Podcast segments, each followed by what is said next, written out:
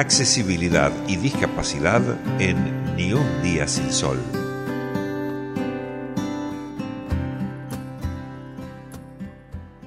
Y abrimos como todos los miércoles cada 15 días de la mano o con la compañía de nuestra amiga y compañera Carolina Mazzocchi. Caro, buenas tardes, ¿cómo estás? Bienvenida. Buen miércoles para vos. Espero que hayas tenido un excelente fin de semana largo.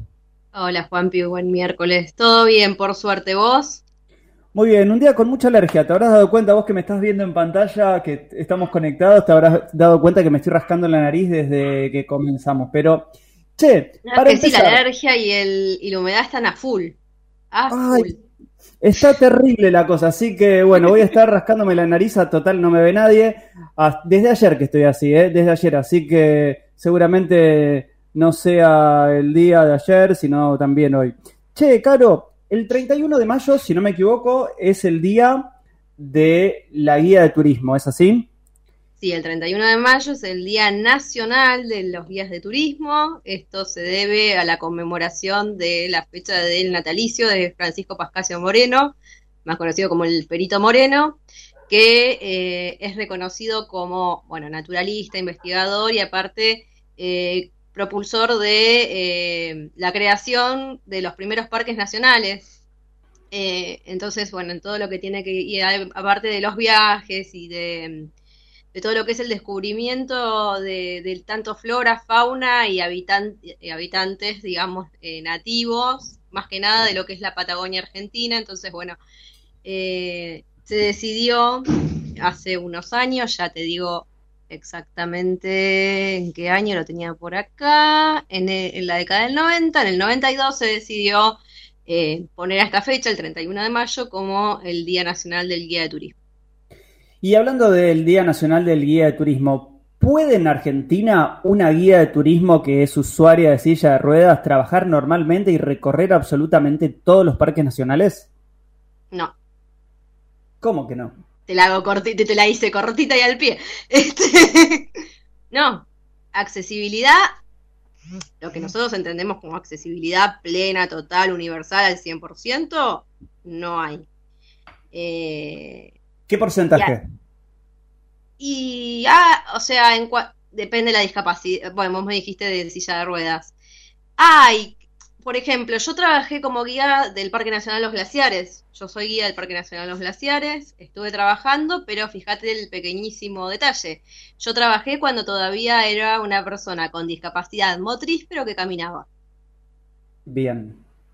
Entonces, ahí ya dependía de el esfuerzo que ponga yo para adaptarme al medio. Y no estamos hablando solamente del Parque Nacional, estamos hablando de los micros que te llevan al Parque Nacional, de las combis que te llevan. Estamos hablando del Parque Nacional Los Glaciares, como estamos hablando de todos los, todos los servicios y atractivos turísticos del país. Eh. Te pongo este caso porque es donde yo trabajé, pero digo, eh, también tiene que ver con el esfuerzo que uno ponga para subir y bajar las pasarelas, por ejemplo, del glaciar Perito Moreno. Digo, lo pude hacer, lo pude hacer, pero realmente lo pude hacer con un esfuerzo físico mucho más grande que las personas que no tienen ningún tipo de eh, movilidad reducida o discapacidad motriz. Y fíjate que yo, siendo la misma persona, con el mismo título habilitante, habiendo estudiado en el mismo lugar, con las mismas ganas, con los mismos conocimientos, o hasta inclusive más, pues por ahí me capacité en el medio y hasta tengo más conocimiento que hace 10 años, por el hecho de ser usuaria de silla de ruedas ya no puedo acceder a determinados lugares. O puedo acceder, pero con, eh, digamos, puedo acceder con ayuda. Cuando no hay accesibilidad universal, generalmente lo que necesitas es de ayuda de un otro. Y si vos sos el guía, si vos sos el, que, el líder, el que tenés que ayudar al otro, el que tenés que asistir al otro, el que tenés que que guiar, acompañar, se supone que lo tenés que hacer de manera independiente, ¿no? El que está para todas esas funciones sos vos, no que alguien te esté acompañando. Entonces, ahí es donde se te cuarta la cosa de decir, ¿puedo trabajar o no puedo trabajar? Y si el lugar fuera accesible, yo podría trabajar, claramente. Y pregunta, cuando vos estabas allá y que todavía no eras usuaria de silla y estabas haciendo esa recorrida, sí. Em, la gente miraba diferente, opinaba diferente o se sorprendía al encontrarse con una persona que no podía, no tenía esa accesibilidad o esa movilidad habitual de, de cualquiera que iba a disfrutar de los glaciares. Yo cuando estuve en los glaciares recuerdo que ya empezaba a no caminar demasiado bien y dentro de todo, para alguien que caminaba, tenía unas hermosas pasarelas y estaba todo bárbaro. Pero siempre, obviamente, había complicaciones. No, lo que pasa que, a ver, creo que no sorprendía tanto porque yo en realidad trabajé como guía de turismo en la navegación que hacía la cara, la, navegación corta de una hora que hacía la cara norte del glaciar Perito Moreno navegando por el canal de los Témpanos. Entonces yo estaba sentada en uno de los asientos del barco y guiando por micrófono o estaba en la timonera, dependiendo eh, de la embarcación que fuera que me tocaba ese día en la timonera sentada hablando, digamos, no es que me tenía que mover demasiado, quizás si algún pasajero necesitaba algo, ¿viste? Pero no es que tenía que estar bajando, subiendo escaleras, etcétera, en el momento de trabajar. Entonces, por ahí, eh, al estar caminando y todo, mi discapacidad, si estaba sentada, no era ni siquiera tan notoria. Por ahí no te das ni cuenta de que yo era una persona con discapacidad motriz, más allá de que la tenía. Y hoy, habiendo pasado ese tiempo, ¿qué se podría mejorar, así como, como usuaria de, silla y de persona con, con, discapacidad, si tuvieras que decir, bueno, ok, dos cosas para mejorar en un parque nacional y o algo para modificar en cualquier otro recorrido, que digas, bueno, ok, tanto para, una, para la guía como para ese público que se acerca a esa actividad? Mira, actualmente en lo que es turismo, creo que lo más inaccesible de todo, como hablamos siempre, es el tema del transporte. Ya el transporte te complica hacer un transporte para hacer un transfer hotel-aeropuerto o para ir a hacer una excursión, digamos.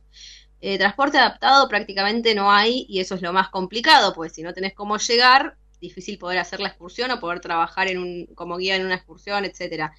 Y después, eh, a ver, por ejemplo, eh, en la excursión Todo Glaciares, que no sé si le hiciste cuando estuviste en el Parque Nacional Los Glaciares, sí hay varias este, embarcaciones que hacen esta navegación y dentro de esas varias embarcaciones hay dos que tienen accesibilidad. Entonces, en ese caso yo sí podría trabajar, ponele, porque me embarco siempre en la embarcación que tiene accesibilidad y listo. O, por ejemplo, en eh, la que hace el canal de la navegación del canal de Vive en Ushuaia también. Eh, hay una empresa que, si no me equivoco, es Rumbo Sur, que eh, no, Tolqueyen, discúlpame. Tolqueyen tiene una de sus embarcaciones que es accesible, que de hecho es la que yo hice la, la, navegación como turista, ya usuaria de se rueda. entonces lo que falta es eso, que aunque sea un vehículo, una eh, una, eh, un, barco, un lo que sea, tenga accesibilidad. Y después, bueno, los recorridos, vos me decías de los parques nacionales. El Parque Nacional de los Glaciares tiene pasarela accesible, pero es un tramo ínfimo dentro de lo que es el, circuito de pasarelas. ¿Me entendés? Entonces te van a decir, sí, pasarela accesible hay. Sí, pero para que sea accesible tendría que ser en igualdad de condiciones respecto al resto. O sea, yo tendría que poder ver lo mismo que el resto desde la misma distancia y con la misma seguridad y con las mismas comodidades. Y la realidad es que eso no sucede. Bueno, te propongo lo siguiente, antes de despedirte. Coordinemos algo. Para la próxima salida, empecemos a hablar todos los días o cada vez que se pueda de un parque nacional diferente y qué mejorar y qué no mejorar. Y de esa manera, hoy empezamos con el Parque Glaciar Perito Moreno. No, nos vamos, Parque Nacional Los Glaciares. Los glaciares. Nos vamos bien que me a sacar el título. Nos vamos para el norte y la próxima semana o en 15 días volvemos a hablar de un nuevo parque accesible y no accesible, ¿te parece? Dale, quedamos así. Un beso grande y gracias por este contacto. Ya sabemos que te encontramos en Argentineando con Accesibilidad. Nos reencontramos con Caro Mazzocchi en 14 días. Un beso grande, Caro. Beso, chao, chao.